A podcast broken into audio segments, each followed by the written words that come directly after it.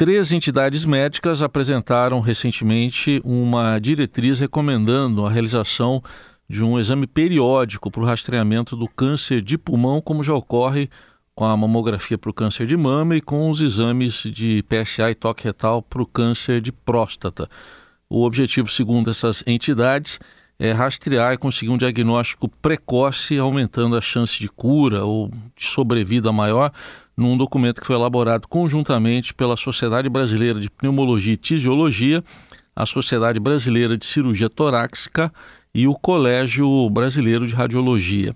Sobre esse assunto, a gente convidou para uma conversa Mauro Gomes, que é professor de pneumologia da Faculdade de Ciências Médicas da Santa Casa de Misericórdia de São Paulo.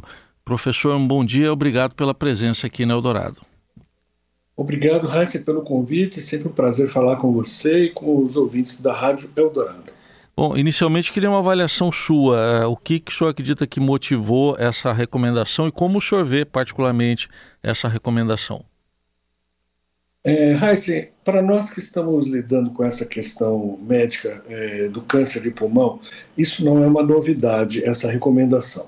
É, é, o câncer de pulmão é um câncer muito agressivo. É, no Brasil, é a terceira causa de câncer nos homens e a quarta nas mulheres. E na maioria das vezes, quando ele é diagnosticado, ele já está avançado, com poucas possibilidades de um tratamento curativo.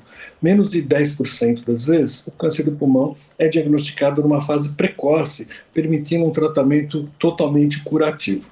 Já há mais de 10 anos, existem estudos feitos em várias partes do mundo, especialmente um grande estudo americano, outro grande estudo holandês, que demonstrou que fazer uma tomografia anual nas pessoas de risco, então são pessoas tabagistas, que fumam há mais do que 20 anos, que têm mais de 50 anos de idade. Essas pessoas que estão mais sujeitas a ter um câncer de pulmão, fazer uma tomografia de tórax por ano aumenta as chances de fazer um diagnóstico do câncer numa fase inicial, numa fase precoce. Isso já vem, a, esses estudos começaram há quase 20 anos e há 10 anos eles vêm ganhando é, espaço essas conclusões e alguns países já adotaram esse tipo de metodologia para o diagnóstico precoce.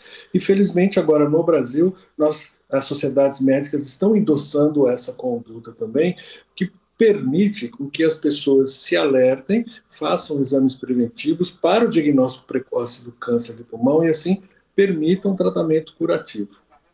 É, tem alguns critérios, né? Essas recomendações não estão sendo feitas para toda a população. O senhor citou alguns aí. É, o que, que o senhor acha que é o critério, o critério básico para a pessoa se submeter a esse exame anualmente? Pessoas fumantes que já passaram dos 50 anos de idade é, e que fumam há pelo menos 20 anos são as pessoas de risco para ter câncer de pulmão.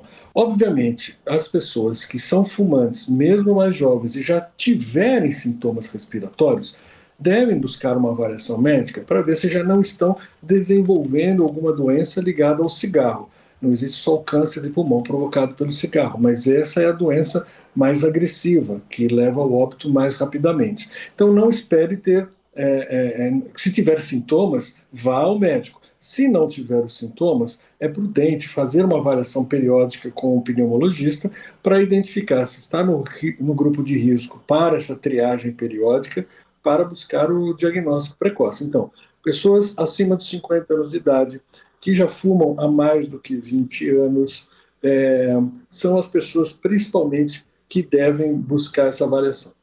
É, é, essas diretrizes aqui, eu estou vendo que uma delas está sugerindo também o exame para quem tiver parado de fumar há menos de 15 anos. Eh, por, por que essa recomendação, doutor? Muito bom, Heisen, porque o câncer de pulmão é, ele se desenvolve mesmo após a pessoa tendo parado de fumar. É, os danos causados pelo cigarro eles são tão graves que a pessoa, mesmo parando de fumar até 15 anos após a parada do fumo, ainda possui um risco de desenvolver o câncer relacionado ao cigarro. Então, se a pessoa tem lá seus 50 anos de idade, parou de fumar há 10 anos, ela mesmo assim deve estar em alerta, porque há risco de câncer de pulmão ainda pelos próximos anos. Claro que a cada ano que passa sem o câncer, reduz essa chance, mas até 15 anos após a parada do cigarro, existe ainda o risco de ter câncer de pulmão. E por isso é tão grave e por isso a necessidade desse alerta e que as pessoas é, façam essa avaliação periódica. Bom, é, esse estudo foi divulgado recentemente, mas da parte do Ministério da Saúde ainda não tem uma recomendação formal do, do exame, da tomografia. O Ministério da Saúde diz que ainda está estudando essa incorporação. É, o senhor vê como primordial o Ministério da Saúde entrar com essa recomendação oficialmente? Eu acho que seria muito importante. O que envolve é, essa questão que pode ser é, motivo de análise maior, veja bem, eu não faço parte do Ministério da Saúde de nenhuma comissão relacionada a isso. Mas é, talvez seja questão de custo, porque a partir do momento que você indica tomografia para todos os fumantes acima dos 50 anos de idade, você envolve um custo grande que é preciso avaliar se o sistema é, é, comporta esse, essa análise de um grande número de casos. Agora, do ponto de vista eminentemente técnico e científico, justifica-se plenamente realizar a tomografia todos os fumantes acima dos 50 anos.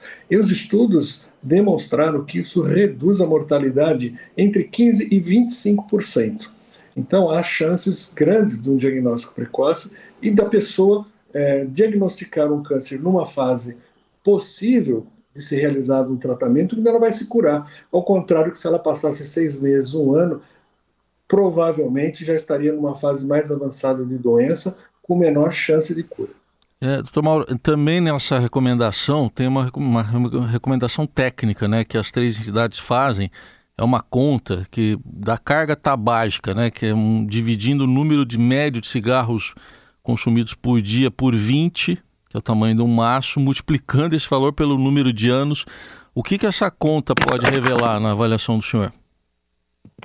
É, essa, essa é, um, é um número estatístico que se colocou como um valor de, de, de corte, que seria de maior risco. A pessoa que fuma um maço de cigarro por dia durante 20 anos, ela estaria no risco maior de ter câncer de pulmão. Essa é a conta que se faz. Então, se a pessoa fuma 40 cigarros por dia, que seriam dois maços, 10 anos de fumo já seriam de alto risco. Se a pessoa fuma meio maço por dia, seriam 10 cigarros, você dobra esse tempo de exposição.